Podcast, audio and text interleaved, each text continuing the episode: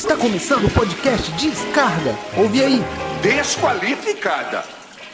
Quem encoraja esse tipo de coisa é um covarde.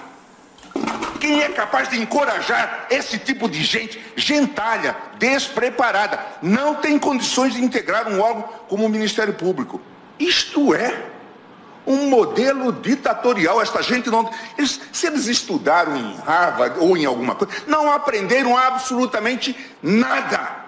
São uns cretinos. Não sabem o que é processo civilizatório. Não sabem o que é processo. Companheiros e companheiras, nós vamos aqui por meio deste veículo aí, um veículo novo que toda a militância do PT está fazendo a sua luta aqui e tem condições de hoje estar tá realizando pelo menos um pouquinho do que eu tentei fazer por esse, por essa nação sofrida, que é o Brasil. No dia que me botaram num pau de arara para mim chegar aqui na presidência da República e tentar trazer hoje o que é de melhor pro brasileiro. Então é isso, galera. Com as falas aí de é, Gilmar Mendes e Lula, a gente tem hoje a felicidade de estar começando mais um podcast Descarga, um tema muito legal hoje. A gente vai voltar a falar sobre política, né? Algo que a gente já vem falando aqui, né? Num tom bem humorado e tal, com algumas imitações aí, falando algumas besteiras, né? E é isso aí, galera. Quem gosta da, da, da plataforma, quem gosta do, do podcast Descarga, segue nós aí em todas as plataformas que tem, né? Que é do YouTube, é o Spotify, é, Apple Podcasts, Google Podcasts, Deezer. E é isso aí. Eu sou o Bfrancas, passo a minha fala aí aos próximos companheiros aí. Fala galera, arroba Gabras13 na área novamente, para falar de um tema um pouco mais sério que é a política aí. Nós estamos um tempinho só falando de futebol, mas vamos voltar hoje. Salve, salve rapaziada, retornando aí, em grande estilo para falar. Tema que mais me agrada assim quando a gente grava é respeito, né? Falar sobre política, falar mal do PT, falar bem do Cirão, falar mal do Bolsonaro, claro, mas isso aí, né? Isso aí é fácil, né? Então, bora, bora mais, para mais um episódio. O Guilherme não tá hoje aqui, né? Então eu posso falar mal do PT à vontade. A última vez, vocês lembram que teve até uns acontecimentos estranhos, né? Eu tava falando mal do PT, teve uns problemas aí com áudio, alguma coisa assim. Depois eu vou retomar esse negócio aí. Então, atra acabou atraindo energias negativas pro, pro Salve, salve família. Caio aqui de volta na área para falar mal de todo mundo aí. Só o Cirão que salva, é isso aí, vambora. Fogo no parquinho. Pedindo um pouco de perdão aí pela, pelos ouvintes que são petistas aí, mas enfim. A gente até tenta, cara, trazer. E eles que não estão topando debater com a gente, assim, mais, mais escroto, tô zoando. Mas é. tô brincando, cara. Tem, tem alguns petistas aí que fazem contribuição interessante ao debate aí. Infelizmente, hoje nenhum deles pôde participar.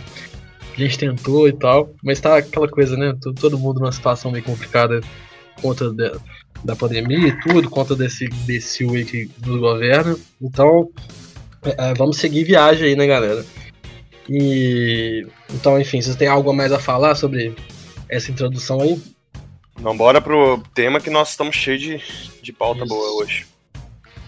Galera, é o seguinte, ó, como todo mundo já sabe aí, foi dito por Gilmar Mendes aí, com todo o seu poderio é, vocálico, com, com, com o seu vocabulário rico, né? E, enfim, né? Seu ímpeto, né, que é uma coisa admirável de ver a oratória dele. É, e aí teve a primeira condenação, a, a anulação pelo, pelo Faquin, né? É, e aí depois teve a, a, a, julgamento de suspeição do Moro, né? E aí que foi julgado por três votos a dois. O, o Gabas pode até me corrigir é, no STF que ele teria sido um juiz suspeito, né? Então, portanto, os, é, todas as condenações, pelo menos referentes ao Lula, seriam é, anuladas, cara. Então, o que torna ele elegível novamente. E, assim, eu, para mim, cara, talvez tenha sido essa, assim, não digo, não para mim especialmente, mas talvez para momento político brasileiro, foi a grande notícia do ano até então, assim. não por, exatamente por ele, igual a gente falou, a gente é extremamente crítico ao Lula aqui e tal, mas talvez tenha sido é, é, o único momento que o Bolsonaro resolveu, é, pelo menos, é, parecer que estava sendo ameaçado e, portanto, tentar mudar alguma coisa, pelo menos na sua narrativa. Mas é isso mesmo. É, teve a decisão do Faquin primeiro, né, que foi para jogar a incompetência do Moro, né, que não era para ter sido julgado no, no é, o Lula e outros é, presos da Lava Jato não eram para ter sido julgados no Paraná. E aí depois de uma semana, tipo assim, teve a, o julgamento da suspeição do Moro, que foi uma confusão. É, deu 3 a 2 é, pela suspeição, mas teve mudança de voto de ministro e tal. Mas, enfim, agora ele tá finalmente livre para governar nosso Brasilzão da massa, que foi, é, foi anulado os processos dele, da Lava Jato, e é isso aí. Mas foi só dele? Ou o, o restante da Lava Jato pode ser anulado também, tipo Eduardo Cunha e outros caras da pesada aí? Ó, o que eu vi é que a suspeição do, do Moro só atingiu o caso do Lula, porque realmente foi comprovada a perseguição ali, né? é, principalmente a ele. Mas assim, eu acredito que em breve nós vamos ver outros processos sendo anulados também. Isso aí, mas por enquanto, pelo que eu entendi, pelo que eu vi, foi só do Lula mesmo. Beleza. Eu só sei que o Eduardo Cunha com certeza vai ter um tweet para isso.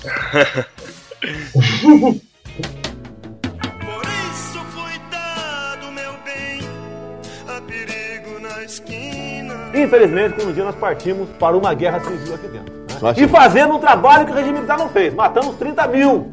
Eles venceram e o sinal está fechado para nós que somos jovens. Nós estamos dormindo nesse quarto que dormiu tantos presidentes. Nessa cama, Marisa. Será que é verdade?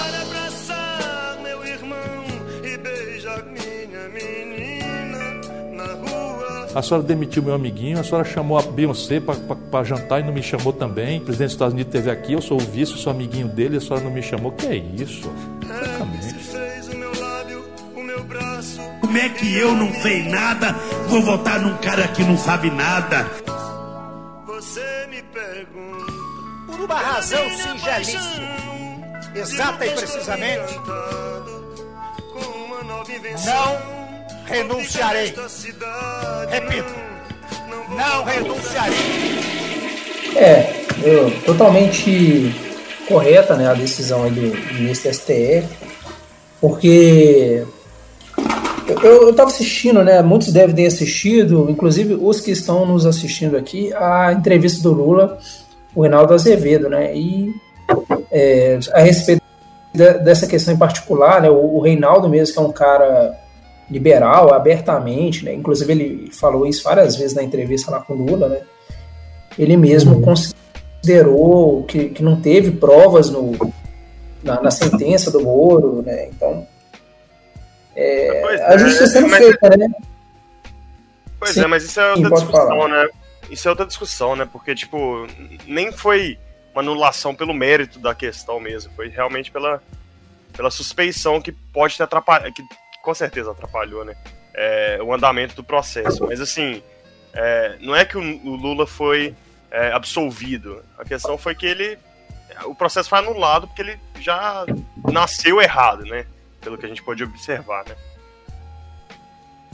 Você acha que é certo, então, que ele, ele vem elegível para 2022? Não, é certo, com certeza, porque o processo foi nulo. Tem, várias provas ali de, de uhum. nulidade mesmo. Né? Aquela questão que eu já até comentei com vocês que, pessoalmente, não no podcast, que é, te, já acho que um de vocês perguntou se isso poderia dar ruim pro Moro.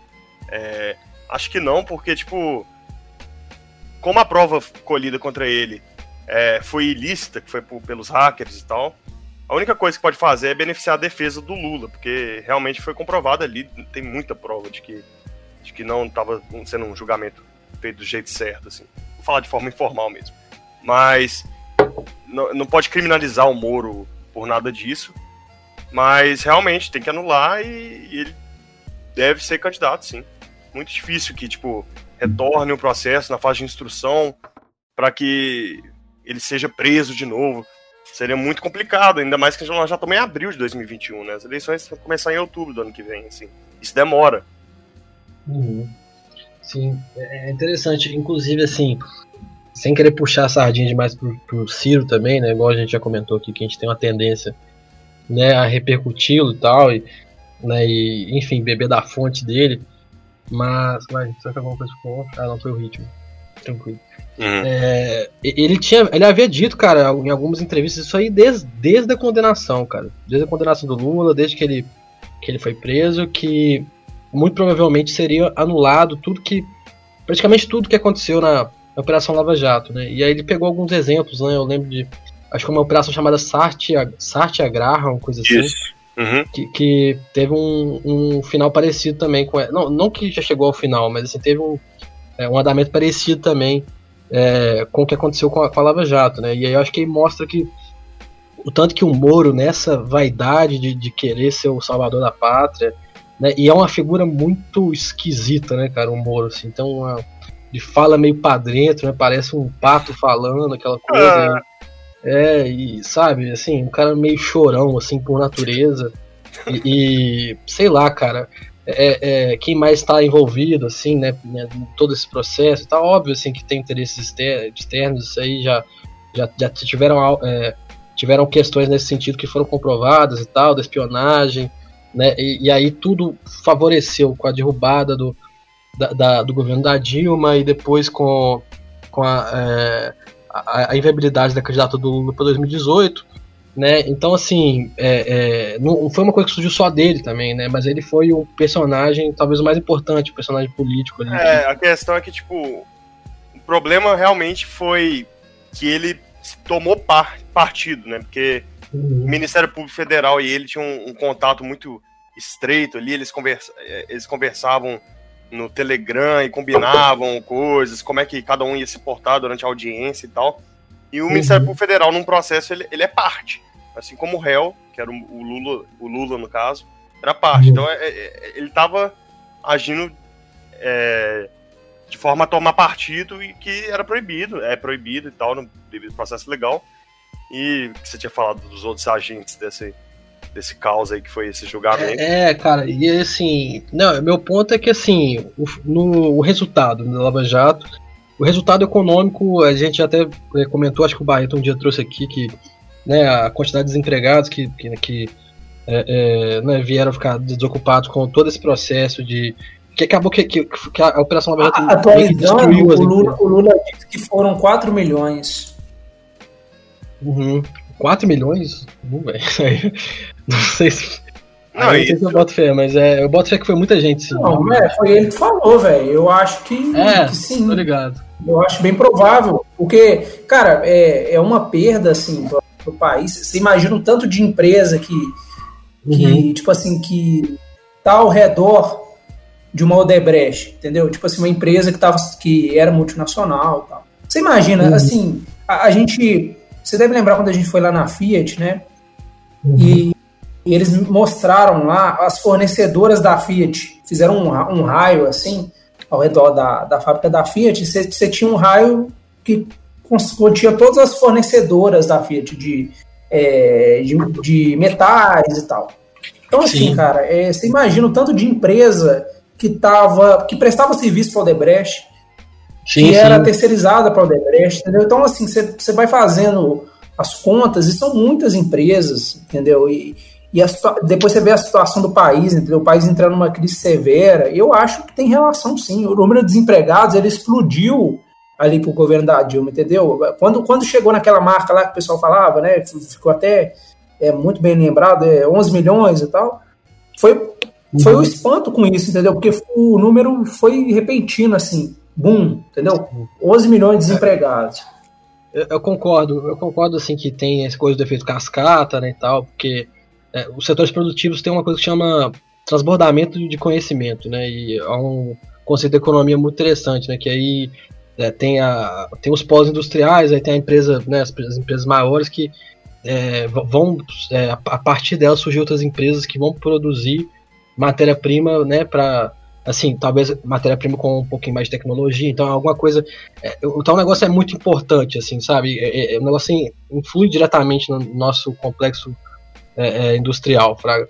Só que nesse caso, assim, só, só é, falando algo que eu acho que também contribuiu para esses 11 milhões ou 11% dos desempregados também, foram as políticas também do governo Dilma II também, né? Então, assim, acho que tem esses dois vetores e com certeza que gerou esse número, né? É, é, e aí talvez o Lula pode ter falado que foi 4 milhões, foi tudo por culpa da Lava Jato, por não querer também assumir esse, essa culpa da Dilma, né? Ou então, sei lá, da, do governo em si, né? E tal. Mas depois a gente conversa sobre isso. Só, só continuando sobre o resultado da Lava Jato, cara. É, é então, assim, né? Destruir o tecido econômico, no nosso tecido produtivo de alguma maneira, né? Isso tem que ser é, mensurado ainda. É difícil mensurar essas coisas, com certeza. Só que é, é, e, o, e assim, no fim das contas, né, anulação de processos, então assim, é, é, já tem o do Lula e tal, então a gente nunca vai saber exatamente se ele roubou ou não, na, assim, né, falando a grosso modo. A gente nunca vai saber que tipo de interferência que ele teve ali, porque já foi, né, é, é já, já foi, o, o, o Moro já foi é, condenado como suspeito, eu não sei como é que funciona exatamente, mas enfim, a gente já comentou. declarado como suspeito, mas assim, ô Berna, só para completar que que você e Barreto estão falando aí, do, dos prejuízos que a Lava Jato trouxe, assim, é, tem chance até de ter indenização, assim, desses caras que foram presos, assim, esses condenados a Lava Jato, comprovado na justiça que houve algum tipo de, sabe, de injustiça contra eles e tal, os caras podem cobrar até indenização do Estado e tal. E uhum. aí o prejuízo fica maior ainda, né? É, é bizarro. Né? E, e, como resultado político, é, é, isso aí, cara. É o, aí você vê um Moro que saiu de Direito Nacional, tem muita gente que ainda cai na, no, na narrativa dele, então ele é um cara que, por motivo nenhum, tem 10% de intenção de voto, é o cara que nunca. Sei lá, eu não me lembro de ter visto, é, é sei lá, um minuto de fala dele. Eu acho que metade da população mal conhece como é que a voz dele é. Mas é, ele foi essa figura aí, né, cara? Que ele tem aquele visual meio Superman, assim, né? E inclusive teve, ó, acho que a Veja que fez uma, uma capa dele, assim, com o Super-Homem e tal. E, e, então, assim, um, uma figura ridícula que, que, acabou tendo essa vaidade que ele queria, não sei exatamente o que ele queria com isso, mas no fim das contas não serviu de nada. Então, assim, a impunidade saiu, é, é, como sempre, né, e tal. E, e, e, por fim, né, e talvez como obra talvez mais, é, é, então eu vou dizer, irônica do destino, é, acabou que o Lula saiu como santo dessa situação. Né? O, então o Moro canonizou o Lula. Nessa do Moro querer se é, aparecer como um personagem político importante, ele acabou também fazendo o Lula ser mais do que ele do que ele já era, sabe? Eu acho que isso também tem que ser considerado, sabe? O Lula foi um bom governante, sim, mas é, é, a imagem que tem dele é exatamente essa, que ele foi um cara perseguido, e foi mesmo. Então acho Lula, que. O Moro martirizou o Lula ainda mais, né? Então, tipo, se eu fosse um bolsonarista que detesta o Lula e tal, eu, eu, eu seria muito puto com, com o Moro, assim, porque, tipo, ele fez o Lula renascer, tipo, de uma maneira bizarra, cara. Cada vez que se provava alguma coisa contra o Moro e tal, o Lula vai crescia mais e tal, sabe? Tipo. Eu queria aqui, o Bernardo, ó, eu, isso aqui você pode cortar, mas chegou aqui a mim um texto do, do Requião, né? Bem interessante que eu achei a respeito da, da, da conversa do Lula lá com o Reinaldo Azevedo, né? Uhum. E o Lula, ele chegou a mencionar, né, que isso aí já pulando pro... Pulando no tema do Lula, né? Beleza, tá beleza. Na, ponto 4. Mas ele, fa, ele falou, tipo assim, sobre as empresas que o Lula diz que gostaria de transformar em capital misto. Que, na opinião dele, não são estratégicas. Uma delas é a Eletrobras, cara. Você imagina, depois da crise que teve no norte do país aí, com, relação a fornecimento de energia, algumas coisas não faz sentido você não ter o monopólio do Estado. Entendeu? Como o caso da Eletrobras aí. Ele uhum. falou da Caixa também. É, então, é, então, assim, esses aí foram os pontos que o, o Requião é, tocou com, com maior relevância. Outra coisa também que foi falou de é, equilíbrio macroeconômico. Né, que aí uhum. o Requião mencionou aqui que Estados Unidos, Japão, União Europeia e Inglaterra, ninguém faz equilíbrio orçamentário no mundo. Uhum. Falou, e assim, né, a gente sabe que equilíbrio macroeconômico que o Lula está comentando envolve, entre outras coisas, teto de gastos, né? Que é Sim. um dos grandes problemas assim, uma da, do, dos últimos projetos, assim, de, é, uma das últimas PECs, né, que foram muito prejudiciais, estão sendo muito prejudiciais, serão muito prejudiciais para a economia do país, né, para a recuperação econômica do Brasil. Então é uhum. isso. Eu acho interessante a gente levantar esses pontos mais na frente. Agora, falando sobre o Moro, né, essa coisa de figura de super-herói, né? O brasileiro, ele se pega muito a isso, né, cara? Tipo, o, brasileiro, o, o, Bolsonaro, cara, ele, eu, eu cheguei a ver muito o pessoal falando, ah, o Bolsonaro é o cara da.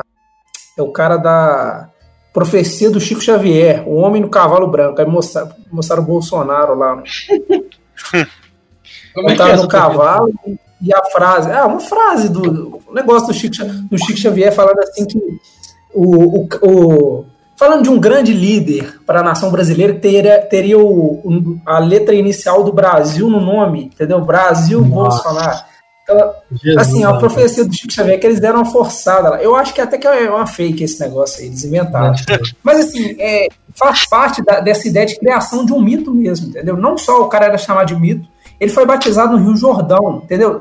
Vê como é que são os elementos messiânicos, não, não formam um negócio meio bizarro. Tipo, uhum. o cara ser batizado, batizado pelo pastor Everaldo lá no Rio de Jordão, né? Que, tipo assim, que para quem não sabe, né, que, que na, na, na Bíblia foi Jesus foi batizado por João, João Batista no Rio Jordão.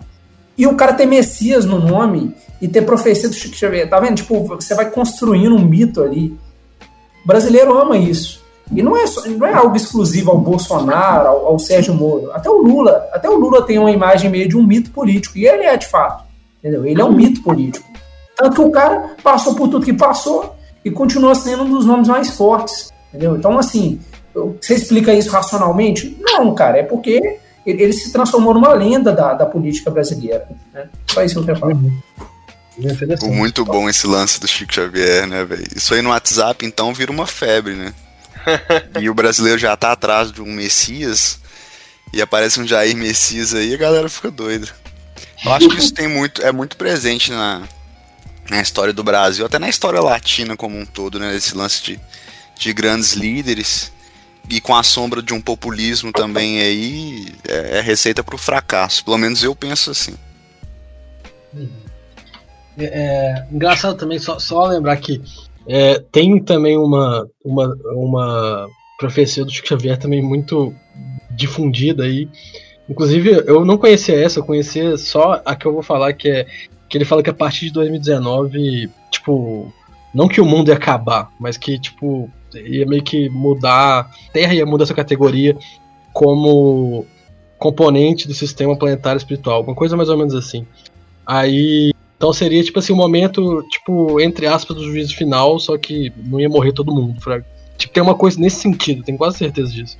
Então, assim, não sei qual das duas que exatamente que é dele, fraga, mas é, é foda. Tenho certeza que o, é, assim, é um pouco que eu conheço do Chico Xavier, que ele não, não, não apoiaria o Bolsonaro. eu, eu já ouvi falar nisso também, Bena, que 2019 era o ano da limpeza é? espiritual. Já ouvi e falar. não é que os caras acertaram, velho. Eu fico pensando, isso foi a única profecia que eu, que eu vi que chegou perto, assim, pra que, porra, velho, o coronavírus veio, veio cabuloso. Então, é, é, acho bom que o, o Barra já introduziu essa parte que a gente já falou dos candidatos, possíveis candidatos para 2022. É, é, porque é isso, assim, sabe? Eu acho que isso tudo que aconteceu movimenta esse cenário para 2022, a gente tem muito interesse nisso. É, é, porque talvez seja a única chance, cara. Infelizmente, a única chance hoje do Brasil é através do voto, velho. É, é, sabe, assim, é a única saída que eu vejo, assim. Por mais que seja limitada, é bastante limitada, sim.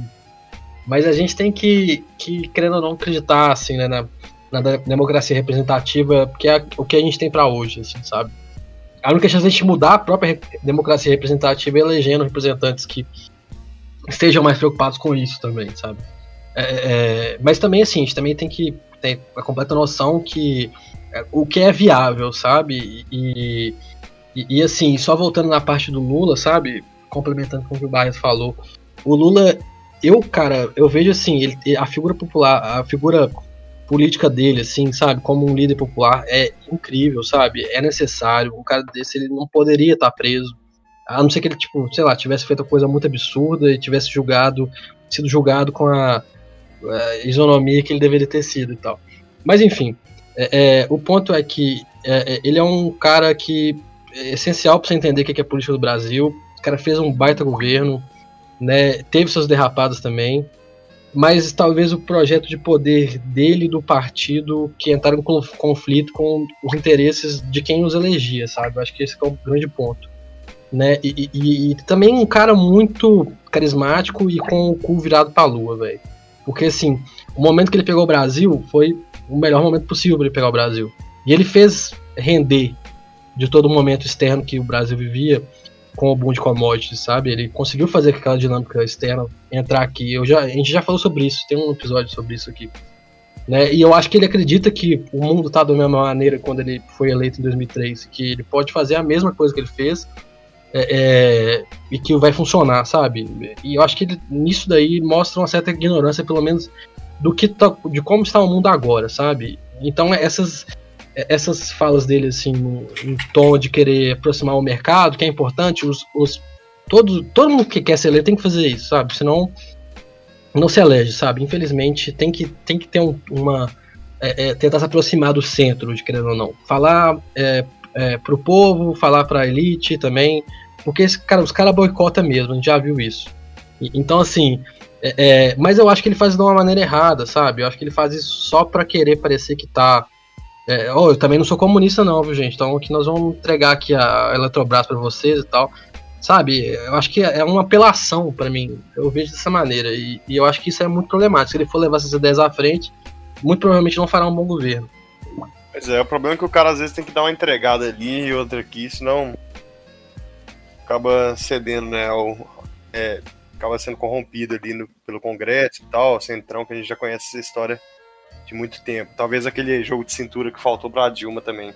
Mas realmente, velho, é, é, sobre as questões de reforma e tal, o Lula deixou a desejar, com certeza. É. É o Lulinha Paz e Amor, pô. É assim que ele conseguiu ser eleito pela primeira vez e ele tá tentando de novo, eu acho. E, e mano, é, na política tem dessas coisas, né? Ele tem que flertar com o mercado para ele se manter, né? Como sempre fez. Sim. Ah, cara, eu, eu sinceramente eu, tenho a seguinte posição, né? O caso da Dilma, por exemplo, né? O pessoal fala, ah, a Dilma não fez concessões. Cara, a Dilma fez um dos maiores cortes, assim, até aquele momento era um dos maiores cortes de, de orçamento da, da, da, história, entendeu? Então, assim, a, a Dilma, ela fez concessões para o mercado, ela, ela colocou o Joaquim Levy de, do Ministério da Fazenda Entendeu? O cara totalmente liberal. Então, assim, eu acho que no Brasil tem que acabar com essa ideia de conciliar, entendeu? Não tem conciliação possível. Entendeu? Ou o Brasil não, ou o Brasil não coloca realmente as pautas, o que, que o Brasil precisa. E, tipo assim, quando a gente fala o que precisa é o que é realmente estritamente necessário, não é uma coisa assim que dá para você abrir mão, dá para você fazer concessões ali, entendeu? Isso aí já tá fazendo a história inteira todas as tentativas de conciliação no Brasil deram errado, desde o Vargas. O Vargas foi tentar ser de boa, conciliador, é, deu a indústria ali para São Paulo, o pessoal estava querendo matar ele, ele fala, ah, não, aqui, ó, vocês podem ficar com um parque industrial. E aconteceu o quê? Aconteceu o que aconteceu, o cara levou golpe, dez anos depois outro golpe. Então, assim, cara, é o Brasil, infelizmente, eu acho que alguém tem que brigar, entendeu? Que seja o presidente. Se o cara for ficar preocupado demais com, com a cabeça dele, com a perseguição do, dos adversários, igual o Lula mesmo. O Lula, ele, ele queria. Ele fez, eu acho, assim. Eu acho que o PT, a partir do momento que eles concordaram em querer se colocar como inocentes, ah, não, vamos aceitar todo o processo da Lava Jato, vamos aceitar isso tudo, vamos deixar o Lula ser é, envolvido nesse processo ilegal para anos depois, depois que ele já, já passou a eleição, ele nem pôde ser candidato, ele chegar e falar assim, ah, não, eu, eu tava certo, eu era inocente desse processo aí, a, processo era ilegal e tal. Então, assim, cara, eu, eu vejo muito essa postura mansa do brasileiro, mas eu espero que se pelo menos o presidente tem que ser um cara de pulso firme. Assim não dá, cara, assim não dá. O brasileiro, nós aqui, tudo bem, a gente pode ser de boa, falar, ah, não, deixa, deixa um, um pouco o mercado, mas o presidente, cara, é a chance que ele tá ali de fazer acontecer, velho. Eu, eu não acho que, que seja interessante isso demais, não, velho.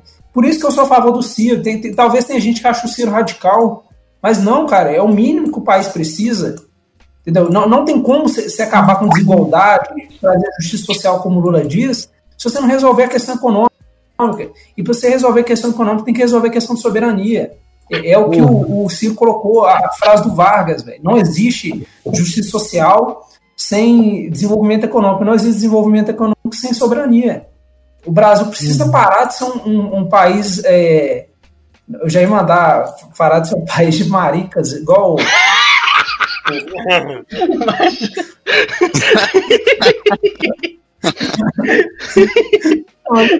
então, é, Mas eu tô um país Ô, Daniel, para mas essa o, complacência, entendeu? o único ponto do seu argumento que eu não concordo muito é que, tipo, eu já vi muita gente falando isso, tipo, não, porque o PT se su- submeteu ao, ao processo da Lava Jato, não sei o quê. É, não é como se os caras tivessem tanta escolha assim, sabe? Tipo, aí vai ter gente falando, ah, mas Tribunal Internacional e tal, não sei o quê. É, primeiro que, tipo, ninguém sabia como é que ia ser exatamente, sabe? Tipo, o Moro, sabe? É, e, e os procuradores da Lava Jato, nesse complô, não dava pra saber, pra começar. E, e outra, também é, é confiar muito, sei lá, ah, o Lula é 100% inocente, não, não vai ser condenado nem fudendo, e a gente vai passar vergonha de não querer ser julgado aqui. Sei lá, velho, eu acho que é... Hoje é fácil olhar pra trás e falar assim, não, é, seria melhor, teria sido melhor, alguma coisa do tipo. Mas não é tão prático assim, pelo menos naquela época, não era uma coisa prática assim de rolar, sabe? Não, eu, eu, assim, eu concordo com isso, mas tipo assim, a partir do momento que você concorda com o processo que está acontecendo, é, você dá legitimidade a ele, querendo ou não. Assim, eu vejo, eu vejo hoje o caso do Brasil, eu vejo o impeachment da Dilma, e eu vejo o que está acontecendo agora com o Bolsonaro, que nem foi aberto o processo de impeachment a essa altura do campeonato. É, E eu, eu penso assim, cara, que realmente, infelizmente, o PT ele pecou por ser certinho demais. Entendeu? Infelizmente. Entendi. É, existe mérito na atitude dele, existe. E, e- e, assim, é absurdo que ninguém. O pessoal ainda fala em golpe comunista do PT, sendo que os caras aceitaram tudo. Entendeu? Aceitaram tudo que veio. Uhum. Agora, para nós que, que vemos o, que, o resultado disso, conjunto à obra, é muito decepcionante, é muito frustrante você ver que, é, tipo assim, se eles tivessem adotado uma postura mais rígida, é, tivessem recusado essas investidas, entendeu? É, não dado superpoderes para o Ministério Público, isso aí foi tudo coisa que aconteceu, inclusive, no governo da Dilma, sabe? Tipo, ajudar, o, o Ministério Público ficou realmente um- uma quinta coluna no Brasil, entendeu? Eu acho que, infelizmente, política não é essa coisa certinha, ah, vamos fazer o certo, entendeu? É, tipo, você tem que fazer o certo na medida do possível, porém, você tem que ver as questões estratégicas. E, e a Dilma, ela saiu injustamente, o Lula foi preso injustamente, e a gente ficou com o Bolsonaro que tá fazendo tudo errado, e não tem um processo aberto contra ele, entendeu? Não tem um impeachment, não tem uma, uma investigação aberta pela PGR. Que isso, cara? É, a preocupação é mesmo com justiça nesse país, a preocupação é mesmo com fazer o certo, você identificar um erro e, e tentar abrir um julgamento. É tudo questão de momento político, então. Ah, então quem, quem tá na política e, e age só politicamente, não tá, tá cagando pra justiça, tá cagando pra direito, pra democracia e tal, tá certo, entendeu? É isso que tá acontecendo com o Bolsonaro, basicamente. Uhum. Cara, eu, eu concordo com muita coisa que você falou, o Barreto, assim, eu acho que realmente a indignação é, é necessária mesmo, velho, porque realmente. E, e- e, assim, a gente tem que criticar, assim, cara, essas posturas assim, do, do PT nesse sentido, assim. É, é, e, e- é assim, é, é- era esperado talvez que tivesse aprendido um pouco, assim, pelo menos no, no âmbito da economia, sabe? Assim, eu acho que parece que não, não caiu a ficha ainda aqui para é, é, pro Lula, enfim, né, pro pessoal lá que, é, pelo menos que, que, que, é, que escolhe as falas, os posicionamentos, né, do Lula, não sei exatamente se é tudo dele, né, porque também tem pessoas por trás ali que ajudam ele a, construir uma fala para ser exibida em rede nacional, mas é, eu, vejo que não, talvez não acendeu esse alerta de que, tipo assim, poxa, é, a- a- olha como é que estava a economia a partir de 2015, quando assumiu Aliás, como, estava a economia antes, em 2014, como ficou em 2015, quando assumiu o Joaquim Levy, sabe? O que aconteceu em 2015 com a Dilma foi um jogo de gestão, cara, é, é, nível, nível Pinochet, nível Tati, lógico que um pouquinho menor, porque também não, já, não se vinha praticando exatamente o estado de bem-estar no Brasil, sabe? Mas a partir do momento que você bota o Joaquim Levy, e aí ele vai, só bota os juros na casa do caralho, faz o maior corte de, é, de despesas da história, né? Deve ter sido passado provavelmente agora com essas loucuras que estão fazendo aí, né, e tal. É, é, é você vê, e aí juntando com a Lava Jato também, né, e tal, você vê que ele foi é, 3,5 de recessão, dois anos seguidos, desemprego lá em cima e tal. Essas coisas têm, têm é impressionante, cara. Qualquer experiência neoliberal, você é, observa os mesmos sintomas, sabe? E isso é vendido ainda como uma ciência boa, sabe? Eu acho que essa, essa crítica do Ciro também que eu, que eu concordo bastante, sabe? É, é, mas assim, eu digo que assim, ele tem que fazer concilia conciliação não nesse campo aí da exatamente da economia, sabe? Porque tipo, querendo ou não, a elite brasileira ela vai ela vai enriquecer, ela vai é, continuar sendo lucrativa e, e mantendo seu padrão é, é, de vida, de consumo, não importa o que aconteça, a não ser que aconteça exatamente uma revolução aqui, minha visão é essa, sabe? Então, assim, é, é a, a, as conciliações elas devem vir no campo político. Eu acho que o, por isso que eu acho interessante, o Ciro vem fazendo isso, né, no campo político.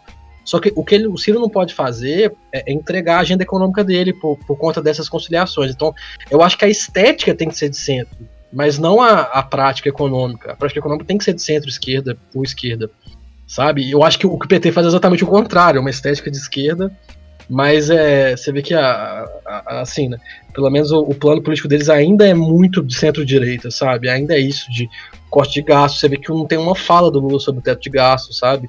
E, e, então, assim, tem vários estudos que comprovam o tanto que o, a, o contracionamento fiscal, a contração fiscal é, é, do setor público né, e tal, isso gera a recessão, sabe? Porque, assim, se o Estado não está investindo, como é que o, é, como é que o, que o, empresariado vai investir, sabe? Então eu acho que não tem esse reconhecimento ali, sabe? E, e, se ele não vem nem da esquerda, nem do principal partido de esquerda, por que, que ele vai vir da direita, entendeu? Então, assim, não vai, cara, não vai. A gente vai continuar aqui mendigando sobre desenvolvimento enquanto é, imperar essa lógica aí, cara, que o Estado não pode investir, enquanto a gente tá vendo o mundo fazendo exatamente o contrário, entendeu?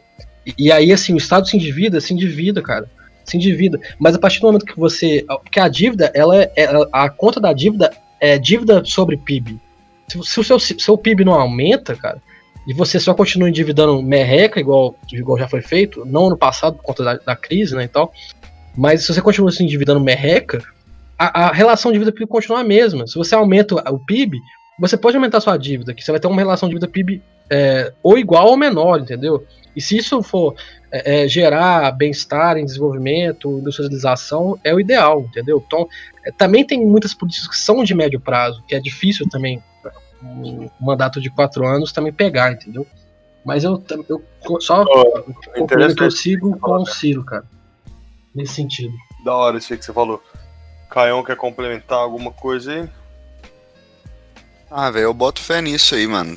Tipo assim, quem quer rir tem que fazer rir, no sentido de, tipo, quem quer ganhar dinheiro tem que gastar dinheiro, fraga. Não uhum. tem muito como fugir disso. Vi de nações desenvolvidas que, que têm um endividamento alto, mas, né, tem, tem confiança por parte dos credores.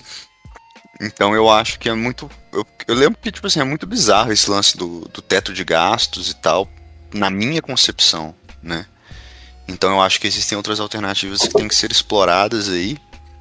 E o Ciro direto fala disso, né? Assim, não só ele, mas é um bom exemplo aí que a gente vê na mídia. Então, não adianta ficar nessa também, eu acho, de, de austeridade, e ainda mais num momento de pandemia. Tipo assim, mesmo a oposição tinha que estar tá batendo muito na tecla de, de auxílio, de tipo assim, fazer um new deal mesmo, porque é o que tá precisando, né? Uma, uma outra coisa interessante, assim, se você for parar a pensar também, cara, é tipo assim, é, falou de oposição, isso é importante comentar no momento. O pessoal tá com a cabeça em 2022. Assim, o problema do Brasil tá hoje. É o presidente de hoje, é o momento atual.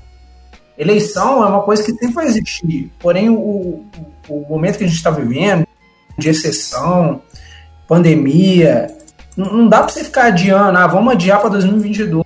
Eu, eu, fico de cara como que o Bolsonaro conseguiu intimidar essa galera, entendeu? É, é surreal, é surreal. Como que o pessoal não, não, não se movimenta, não tenta abrir um processo de impeachment? O Rodrigo Maia, cara, ridículo, falou assim que não ia abrir porque dá azar porque, to, porque todos os, os outros presidentes da Câmara que abriram foram, foram presos, né? O, o, Cunha, o último que a gente lembra, e o cara que abriu lá do Collor também foi preso depois. Mas enfim, cara, é por quê, entendeu? Por que, que a gente vai ficar nessa. Por que, que a oposição não, não faz trabalho de oposição? Quer dizer, eles estão fazendo coalizões e tal, só que teria que ser mais gente. Infelizmente não dá para ser esquerda. Eu fico de cara com isso, cara. Eu fico de cara, porque como é que não consegue juntar esse congresso, esses caras não fazem nada? Isso falando de Brasil mesmo, deixando de lado a, a questão partidária, ideológica e tal. Como que ninguém fez nada para tirar o Bolsonaro ainda? Entendeu? Uhum. Isso que é indignante, indign... ah, indignante. Eu tô falando igual os caras do, do Hermes e Renato. Indignante, uhum. né? Mas enfim, é, é revoltante, cara. É, é esdrúxulo, né? Esse, essa situação esdrúxula que o país está passando. É, é foda, velho. Cara, e, e, assim, então, só completando essa parte do Ciro, velho, eu acho que é, o movimento do Ciro, inclusive teve essa polêmica que envolvendo que ele assinou um documento lá junto com alguns é, possíveis candidatos de, de direita, né, e tal, que são, na verdade, grandes cretinão da, da, da política brasileira. Uns, é, é Hulk, tá ligado? É Mandetta mesmo, assim, que teve seu momento também, né, de querer fazer oposição ao Bolsonaro no próprio governo, né, acabou sendo demitido e enfim, mas assim, é, eu, não, eu não vejo, cara, é porque assim, tem, tem que ver também o que vai ser colhido a partir disso. É improvável que os partidos né, do, do centro ali vão apoiar o Ciro, ou então da centro-direita vão apoiar o Ciro. Mas ele tá fazendo, ele tá fazendo é, é, por onde conseguir, entendeu? Tipo assim, diria que é isso, sabe? Agora, se isso vai influenciar na, no plano político dele, no plano econômico, é, se influenciar demais, aí é complicado, né? Mas assim, se for só uma questão de apoio mesmo e tal, porque eu sinto que existe uma. Por mais que exista toda essa, essa discussão que a gente está fazendo aqui de, de neoliberalismo contra desenvolvimentismo, uma coisa assim, ou então ortodoxia contra heterodoxia, mas existe sim uma, uma dicotomia muito grande ali também, é, que envolvendo Lula e Bolsonaro aqui no, no cenário político brasileiro, sabe? E, e não que, igual está falando aqui, as políticas econômicas não são distintas, sabe?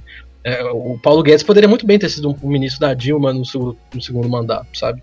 É, é, o Joaquim Levy provavelmente pensa igualzinho a ele, sabe? É, só você vê são formados nas mesmas universidades, é, compõem o mesmo núcleo, né? Tipo, é, é, de burocratas liberais, assim, a gente pode dizer dessa maneira. Então, assim, são caras que, que, que ganham com a, com a miséria, sabe? Né? Tem investimentos gigantes no mercado financeiro.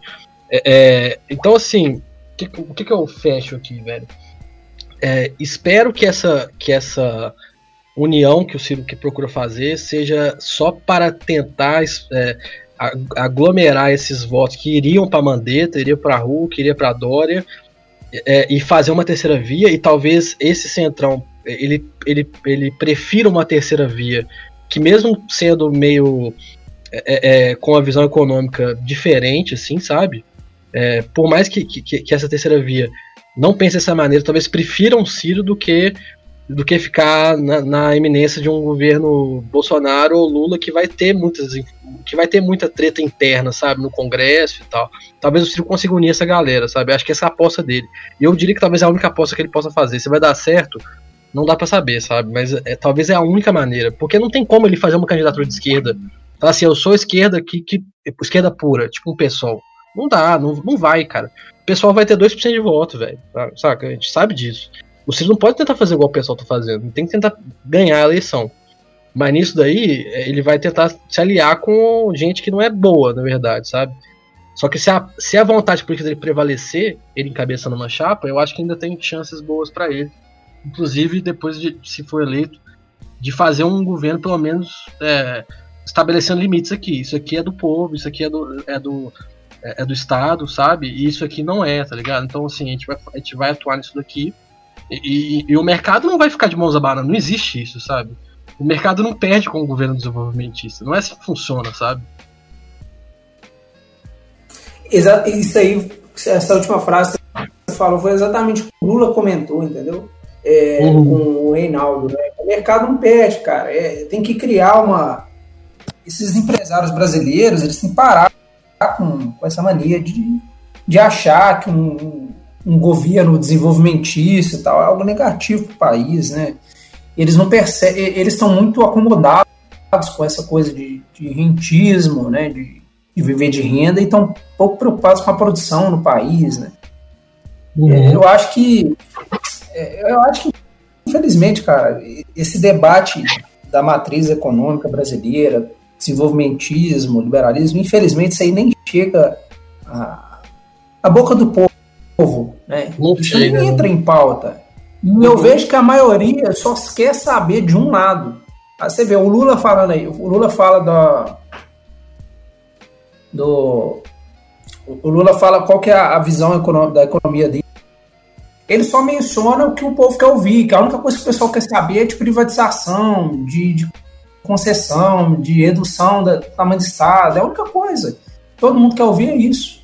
É, e ele, ele replicou a frase que ele, ele falou, o Reinaldo Azevedo replicou a frase do Lula, né? Bancos nunca lucraram tanto como no meu governo. Ele falou, ah, eu quero fazer um governo para todos, e que nesse, nesse governo para todos tem uma fatia ali, incluído os pobres, né, cara? Tipo assim, fica um negócio, uma solidariedade que ele tem ali com o pobre, mas, assim, é um negócio muito insuficiente não é só dar crédito para pobre poder parcelar e ficar endividado o SPC, entendeu? Você tem que uhum. dar condições que a pessoa tenha um, um, trabalho mais digno, formas melhores de remuneração, que o pessoal desempregado possa trabalhar num negócio legal, não só não só um, um país inteiro voltado para o setor terciário, agronegócio, sabe? Fica um negócio fora de lugar. Entendeu? É, não tem sustentabilidade. Falta, isso, falta uma complexidade econômica no Brasil. E, e, o Paulo Gala, ele fala, cara, tipo assim, como que seria isso, essa coisa, ele comentou o livro do Ciro, né, um vídeo muito interessante, ele falando assim, ah, cara, é, você tem que ir por etapas. Por exemplo, o Brasil, ele é bom no agronegócio. Como que a gente usa aquela, aquela, aquela lei da economia, aquela regra da economia das vantagens comparativas, né? Uhum. O Brasil é forte no agronegócio. Vamos fazer em maquinário agro, entendeu? Vamos competir nessa área, entendeu? Sim, e, são as vantagens comparativas adjacentes. Né? Isso. Ele refuta essa ideia da substituição de importação. Tem uma coisa ultrapassada hoje, entendeu? Tipo assim, não é só para isso. É, você, é. Você, porque isso aí você cria outros problemas, né? Eu acho que eu, eu não lembro exatamente qual. Eu, eu não sou bom em economia, não, sou, não é meu forte. Mas assim, ele fala que é a ideia é essa, a ideia é o país desenvolver os potenciais naturais dele. E por que não? Uhum. Por que não, não pode ser, é, não se desenvolver, né? Não seguir um caminho assim de soberania, de complexidade econômica. Isso aí só, o país só teria a ganhar. Uhum. E, e, eu também acho que o, eu, não, eu não descarto que o Lula também possa, é, no eventual governo dele, também fazer decisões corretas também, não. Se ele for bem assessorado, se tiver gente boa com ele. Também não duvido que eu acho que ele tem uma vontade política, assim, sabe? Ele é um cara que ele quer ser o grande presidente do Brasil, ser o grande nome da política, né? E, e talvez ele tenha, assim, essa coisa da empatia mesmo, assim, com. É, porque é um cara que veio da pobreza, sabe? Então, é, é mais assim, e, atualmente a, a, candidatura do Lula não representa isso. É isso que a gente quer dizer aqui, sabe? Então, você quer falar assim, ah, não, Lula vai ser um neoliberalzinho, vai ser um direitoso, não, não, não é isso que eu tô falando. Mas até hoje ele tem se posicionado não muito favorável a esse tipo de projeto, sabe? Que na nossa visão aqui e de muita gente que estuda o, o assunto é a, é a única saída, porque a gente já tentou, a gente já insistiu nessa, nessa saída que estão tentando. Eu tenho dó desse boçal. Não passa do boçaloide. Entendeu? O que, que você vai falar? O que, que você vai fazer com um cara desse? Desse boçal? Nada. Não sei quem é, não interessa. Ô, gente, o mundo está boçalizado. Ah, porque você é desbocado, você fala palavrão. Gabs, conta pra nós aí um pouco da, da treta entre. da treta, né? Mas enfim, da, da situação envolvendo o Calil e. É a treta da semana. Momento falou e fez merda. Então, velho, o que, que aconteceu? Essa semana aí, o ministro bolsonarista do STF, Cássio Nunes, ele deu uma medida cautelar favorável a um pedido dos juristas evangélicos para a reabertura do, das igrejas, dos cultos e tal. E, cara, é, o Calil, ele é tipo Ciro, né, velho? O cara fala mesmo a maioria das vezes ele tá certo, mas assim, ele peca muito por falar demais. É, peca assim, na opinião pública, no geral. Não, não acho isso tão ruim assim. Aí o Calil já foi pro Twitter falar que, que não ia cumprir a ordem é, judicial, né, do, do, ministro da STF, que era dessa medida cautelar e tal, que era para abertura do das, das igrejas. Só para contextualizar, cara, é uma DPF é uma arguição de descumprimento de preceito fundamental. E o que estava em jogo aí? Era liberdade de crença e tal. É, só que era óbvio, se você parar para pensar um pouco, que essa a DPF ela não vai prosperar, sabe? Tipo, o próprio Gilmar Mendes hoje já deixou claro é, que não vão abrir igrejas em São Paulo e tal. Já vai ser um voto contrário à abertura. É, e para ser possível a abertura, teria que ter dois terços do plenário da STF, que significa oito ministros votando para que sejam abertas, é, abertos. Então, não vai prosperar. O Calil, o que, que, ele podia ter feito? Ele só ter esperado esse julgamento, vai ser na quarta-feira agora, que o Fux colocou na pauta, a quarta-feira agora é, dessa DPF aí, e ficar de boa, tá ligado? É isso que eu acho engraçado, assim, no, no Calilzão, assim, velho. Ele, ele meteu um louco de que não ia cumprir, isso é até passível de impeachment, né? É, descumprir ordem judicial. É, sei lá, se ele realmente descumprisse, a Câmara podia instaurar um processo de impeachment contra ele por uma bobeira, assim, tipo, realmente, ele tá corretíssimo. Todo mundo sabe que não deve abrir igrejas em Belo Horizonte, nem em lugar nenhum do uhum. Brasil. Mas, assim, ele, ele meteu o louco, cara. E, assim, particularmente, acho que todo mundo concorda com ele e, e ele tá certo, mas, assim, ele não pode dar um mole desse, assim, realmente fazer umas paradas dessas, tá ligado? Só é resumindo. triste, né, cara? É triste o cara saber, você saber que o cara pode se fuder por fazer a coisa certa, né, velho? Não, é sim. Não, porque teoricamente tá certo o cara poder se fuder por isso. Porque, tipo, teoricamente ele está descumprindo uma uhum. ordem judicial, tá ligado? E, e, o executivo, quando cumpre a ordem judicial, pode, pode ser uma coisa muito perigosa, velho. Entendeu? Só que no uhum. caso, cara, é, é foda que é tipo. Esse cara que o Bolsonaro botou aí, velho maluco que julgou que o Moro não é suspeito, que tá querendo abrir igreja. Então, assim, é, é foda. Às vezes o cara tá certo, mas agindo jeito, do jeito errado, que foi o, o, jeito que o Calil agiu, tá ligado? Não, não, tem como um outro jurista aí na mesma escalão, eu não entendo muito. É, é, sei lá, tipo, anular essa, essa liminar? Não, vai, é, isso aí não vai pra frente. Igual eu falei, não vai prosperar, porque precisa ser referendado pelo plenário da STF, maioria absoluta, dois terços oito uhum. ministros. Não vai para frente. Tipo assim, já tem certeza que o Gilmar não vai ser a favor, porque ele já não aprovou é, a abertura em São Paulo. É, lembrando que isso é pro Brasil inteiro, só que não sei por que o Gilmar julgou em São Paulo. Enfim. É...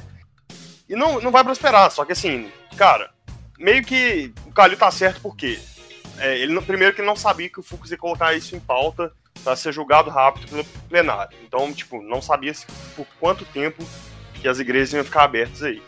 É, uhum. e, e, tipo, ele também não tinha certeza, na verdade todo mundo sabe, mas assim, é, ele não tem a certeza mesmo, a comprovação de que eles não vão aprovar isso, né? Mas solução tem, e é essa. É o julgamento do plenário do STF é, não ter maioria para abertura, tá ligado? Uhum. É, mas quando você diz que não vai para frente, significa que vai manter essa decisão? Não, é, não vai para frente porque precisaria de dois terços para que, para que realmente possa, se, a, é, possa abrir de novo, entendeu? Então, ah, tá, mas, então tá fechado agora nesse momento. Tá fechado. E ah, para poder abrir, teria que ter oito ministros. Tipo, pra, é, essa decisão que foi a cautelar do, do Nunes Marques, ela permite abertura já, mas para que seja uma, uma medida mais, vamos dizer assim, menos precária, mais duradoura, é, com mais segurança jurídica, precisaria desse referendo do, da maioria absoluta, que não vai acontecer. É, tipo, por sorte, uhum. o Fux já colocou para julgamento rápido, essa semana mesmo, assim, sabe? Uhum. Mas é só, é só, a comparação entre o Ciro e o Calil que eu acho interessante também, dos dois, assim, desse jeitão mais brusco, assim, mas realmente lutando é, geralmente pelas causas certas, assim.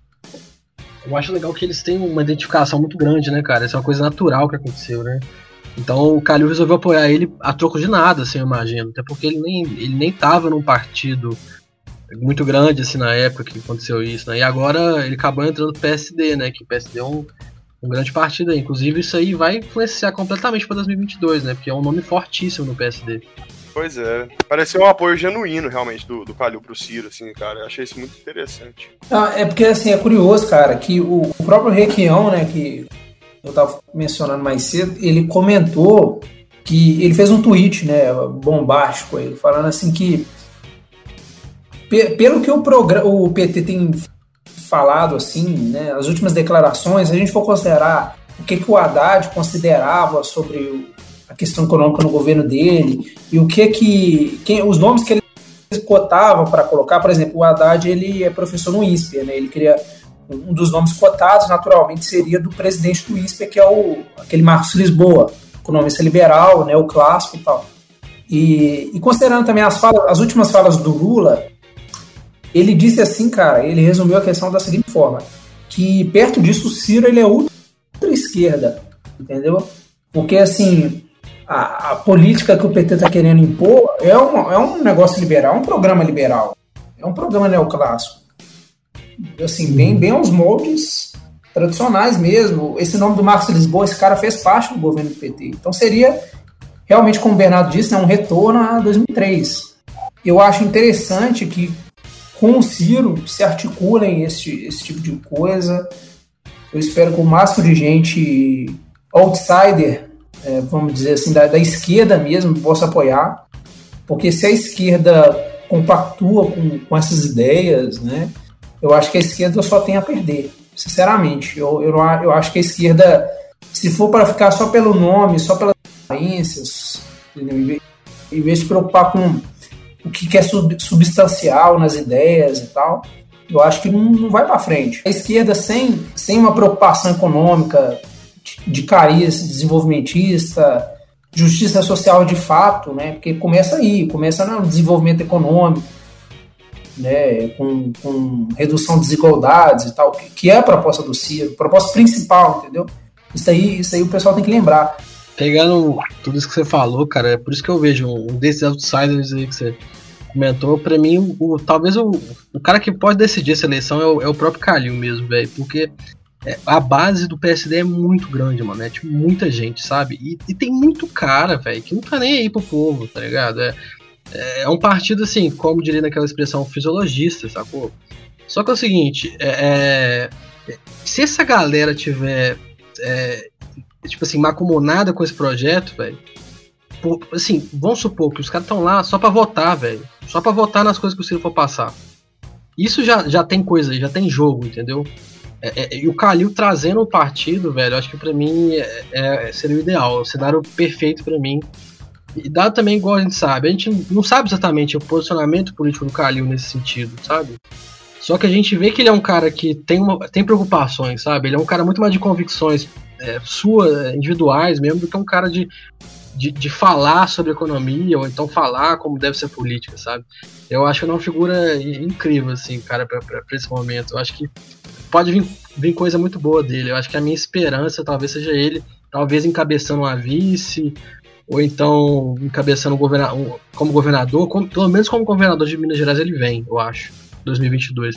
E aí, assim, o segundo maior eleitorado do Brasil, que é Minas Gerais, tem uma chance grande de, de ir em quem ele for apoiar, sabe? Eu, eu vejo dessa maneira. E, e, o Calil, ele é bem nova política mesmo, cara.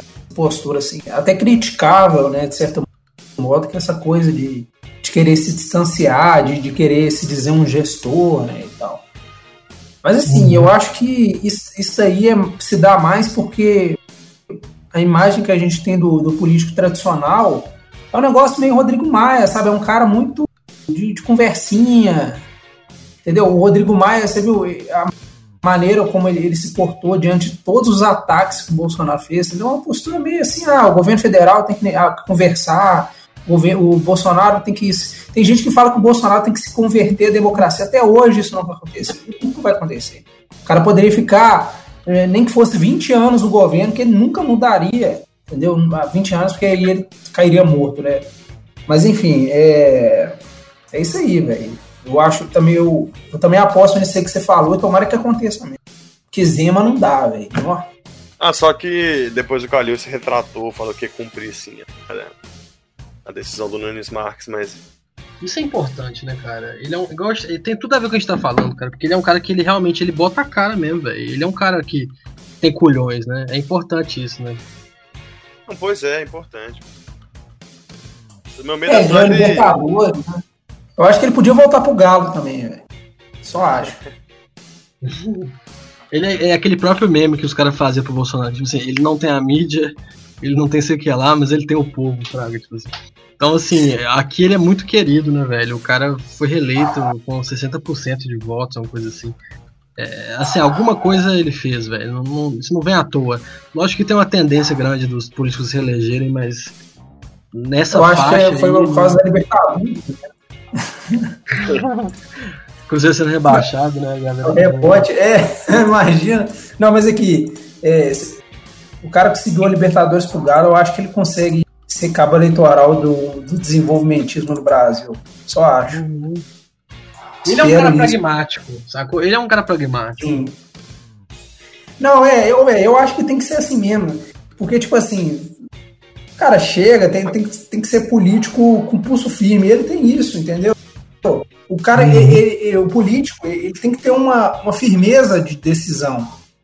Eu fico uhum. de cara que, que tem gente preocupada em, em fazer mal para Bolsonaro, entendeu? Porque eles acham uhum. que se tirar o Bolsonaro vai ter protesto, eles vão, vão tacar, vão jogar fogo de artifício na, na Câmara, sei lá o que, entendeu? Uhum. Esse povo tem que parar com isso, velho. Uhum. Eu sigo umas, umas redes aqui de ciristas e tal. Eu acho engraçado que tem uma galera que tá muito otimista. Os caras estão tipo assim, ó. DEM, PSB, Rede Cidadania, PSD, PSDB, MDB, dentre outros. Não tem pra onde correr. A terceira via já é cirúrgico. Cara, é, é, eu, eu queria ver dessa maneira, mas eu acho que não vai ser tão fácil assim, não. Eu acho que o Ciro ainda vai ter uma, uma, um concorrente ali direto na terceira via. Não sei quem será, sabe? Mas eu acho improvável ser só ele. É, mas assim, é o famoso. Quanto mais concorrente que tiver ali, é pior, né? Mais, mais difícil. Sabe qual é o problema? Uma coisa que o próprio Ciro fala que a mídia em geral tem um discurso centro. O que, que, é o centro da mídia? O centro da uhum. mídia, que todo mundo fala, o centro, o centro, o centro, centro, para parecer que centro é uma coisa equilibrada. Só que na verdade o centro é o quê? É um cara que não fala tanta merda igual o Bolsonaro, evidentemente, né? Que não vai casar briga, caçar briga com todo mundo, mas que vai fazer uma conciliação em nome do liberalismo. Entendeu? É, é piada falar que o Dória é centro. Todo mundo sabe o Dória é de direita, no sentido clássico, uhum. econômico, né? E até tem, um, tem uns, uns, traços conservadores também. Isso aí não dá para negar. Aqui no Brasil é difícil você, você falar em direito sem remeter ao, ao conservadorismo, né? É, isso é algo que o próprio PT fazia. O PT chamava o, o Alckmin de fascista, quando o Alckmin era, era governador de São Paulo. Então, assim, assim é, claro que não é fascista, né? Agora, infelizmente, que a gente pode considerar desse sentido, né, que é o Bolsonaro. Mas assim, a direita em geral no Brasil tem esses tratos, tanto que eles elegeram o Bolsonaro, ajudaram, entendeu? É novo, é PSD, tipo assim, galera que votava no PSDB, muitos é, membros do próprio PSDB, né, ainda que não seja a posição oficial do partido, os caras tentam se isentar, o Dória lá, o Dória que é do PSDB apoiando o Bolsonaro, entendeu? Então, uhum. é, é isso aí. Esse negócio de centro não existe. É igual quando eles falaram lá que elegeu uma. Isso aí na França foi mais interessante, né? Porque a, a disputa era entre o Macron e a Marine Le Pen nas últimas eleições, né? E o pessoal fala, ah, o Macron é de centro. Aí você, quando fala que o cara é de centro, você pode saber que ele é neoliberal. E é isso que o Macron é. Por isso uhum. teve os protestos lá depois, porque a, a, os países da Europa estão cansados de neoliberalismo, estão cansados de, de consenso da União Europeia entendeu? É essa coisa de, de equilíbrio, equilíbrio, equilíbrio. A gente fala, o, o, o Requião lá falou que, né, que não existe e tal. Mas assim, na União Europeia é sabido que eles aplicam muitas medidas neoliberais, para falar no mínimo. Então, assim, é, e falar em centro, de... mais, falar em centro é falar de direita, é falar de neoliberalismo, só que como o Bolsonaro é um exemplo extremado, né, ao mesmo tempo que ele é liberal, ele, ele flerta com ditadura e tal, ele, ele arruma disputa com imprensa. Você tem o centro, que é a, a mesma coisa na economia, é o Paulo Guedes, é o programa do Paulo Guedes, só que sem os traços malucos do Bolsonaro. Uhum. Então por isso que é, é, é, esse que é o grande desafio, cara, seja do Ciro, seja do Lula, né, se o Lula tiver realmente comprometido com continuar sendo um grande líder e tal, que é talvez convencer, cara, essa galera com um projeto, né, pelo menos alternativo, não precisa ser exatamente é, algo tão forte assim, porque a gente tem algumas algumas vantagens assim de produção que são é, por exemplo né, o próprio boom demográfico tem algumas coisas assim que, que, que é, assim o Brasil tá o Brasil tá nessa recessão cara é um absurdo dobrado quando você for olhar tudo, tudo isso que eu tô falando sabe Ô, oh, velho, sobre o Calil, é, concordo muito com o que vocês disseram, né? Votei nele, votaria de novo. Eu acho que assim, a gente não falou muito sobre isso, mas é com a questão da pandemia aí, que está sendo um desastre completo, a questão da gestão, eu acho que a gente tem que valorizar sim esses líderes que se destacam, que batem o pé e que tentam fazer alguma coisa na contramão do que os, os alguns empresários querem, né? Muitos empresários poderosos que gostariam de ter seus comércios abertos a, apenas para conseguir manter o lucro deles e estão tão pouco se lixando para o número de mortos que não para de crescer. E aí é só um para deixar marcado aqui nesse, nesse episódio, né? O quão importante é a gente é, é, é, apoiar os governantes nesse sentido de, de tomar essas medidas restritivas e que e se o pessoal que está ouvindo aí puder continuar em casa e, e, aguardar por essa vacina aí seria o ideal porque a situação aqui em Belo Horizonte que sempre lidou relativamente bem com o vírus é, destrambelhou né do carnaval para cá e no Brasil inteiro com a nova variante e tudo então é, é, é na torcida também para que os próximos líderes que a gente eleja seja de centro de esquerda de direita não que estou brincando, de qualquer, de qualquer orientação, possa ser um pouco mais, né, pensar um pouco mais de votar em, em como a pessoa irá agir em situações de crise, porque é, o Bolsonaro é um ótimo exemplo do que não fazer. Então, é, é eu acho que isso vai pesar muito em 2022. E, e, e, por sorte, isso, a eleição do Biden, vão dar uma freada, se Deus quiser, nessa onda bolsonarista aí. Bueníssimo por fim, assim, né? Eu acho que, que pelo menos a gente tem uma, uma, uma um otimismo para ver que talvez o Bolsonaro venha enfraquecido para 2022, sabe? E aí tem essas opções aí que a gente comentou, né? Que são, são as que a gente considera viável. E, e, é isso, cara. Gostei bastante de ter feito aqui. Então, assim, agradecer ao pessoal que está assistindo. É, assim, dê seu feedback da maneira que vocês quiserem. É, é, muito gratificante pra gente falar sobre isso. Acaba que eu não sei exatamente se são os episódios que têm a melhor audiência. Na verdade, eu diria que não, talvez seja o pior, mas é um episódio que a gente gosta de fazer, sabe? Assim, porque a gente tá sempre trazendo coisas que a gente tá vendo no dia a dia e tal, e, e, e gosta de discutir bastante. Então, assim, queria agradecer geral aí. E, continua, continue aí é, se inscrevendo nas, nas plataformas de descarga, escutando a gente. E, e né, no Instagram também, se o pessoal puder dar um like lá, que lá a gente divulga muita coisa. E é isso aí. Isso aí, galera. Valeu. Mais um, um episódiozinho aí. É, com o Caião e com o Daniel agregando bastante também. E valeu, gostei de participar. Foi bom. Semana que vem nós estamos aí. Para falar de futebol, de BBB, nós vamos pensar ainda. É isso aí, pessoal. Espero contribuir mais nos próximos. Hoje eu fiquei meio calado mais de ouvinte, mas curti demais a discussão e, e acho super importante o Descarga ser uma plataforma aí de veicular esse tipo de ideia, que às vezes está meio em falta aqui no nosso país, né? Ainda mais com o nosso alcance. Lógico. é, pois é, o, o podcast Descarga aí batendo incrível, né? 200 mil é, pessoas assistindo toda semana. Eu queria agradecer ao nosso enorme público, né? Mas enfim, é, tipo assim, ficou, pode ter pegado meio mal aí, que o cara, depois que ele, depois que o Caio falou, o negócio, ah, o cara tem que liberar um pouco, aí eu acabei empolgando, assim, o discurso ficou meio inflamado e tal.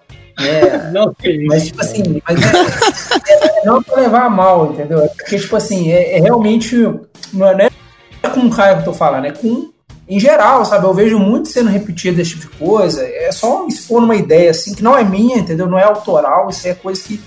opinião, assim, que eu, que eu formo de acordo com as referências aí, vídeos que assisto. Imagino que seja o caso de todo mundo, né? A gente sempre buscando informações aí. Então foi muito, muito agradável aí compartilhar as informações, né?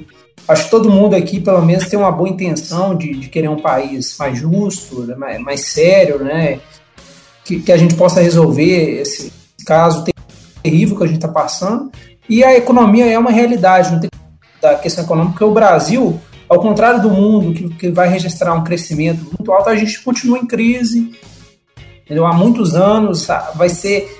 A gente tem que evitar que essa década de 2020 seja perdida, entendeu? A gente tem que, tem que fazer o caminho inverso. Em vez de entrar na, na, que nem a gente fez na, nos anos 2010, entrou com confiança e acabou. A gente tem que entrar 2020, na, na década de 2020, é, 2020 achando que as coisas estão perdidas, mas tem que recuperá-las lá na frente, entendeu? É o projeto 2030. Até 2030 o Brasil tem que entrar nos trilhos. E eu acredito que essa é a minha posição, né? Tem que ser pelo caminho do desenvolvimentismo, pelo caminho de um Estado é, que conduza, como sempre conduziu. Né? O Estado é. O pessoal sempre fala, ah, não, mas lá no país, na Hong Kong, ah, sei lá, o pessoal cita um tanto de país liberal que é do tamanho de um ovo. Mas enfim, aqui no Brasil isso não existe. Aqui no Brasil é o Estado. É o Estado, entendeu? Quem que guiou o desenvolvimento do Brasil? Quem que é, levou o Brasil ao patamar que ele está? O Estado, entendeu? A, a empresa privada, a iniciativa privada não vai construir Itaipu, não vai construir as rodovias principais, não vai, entendeu? Tem que ser o Estado.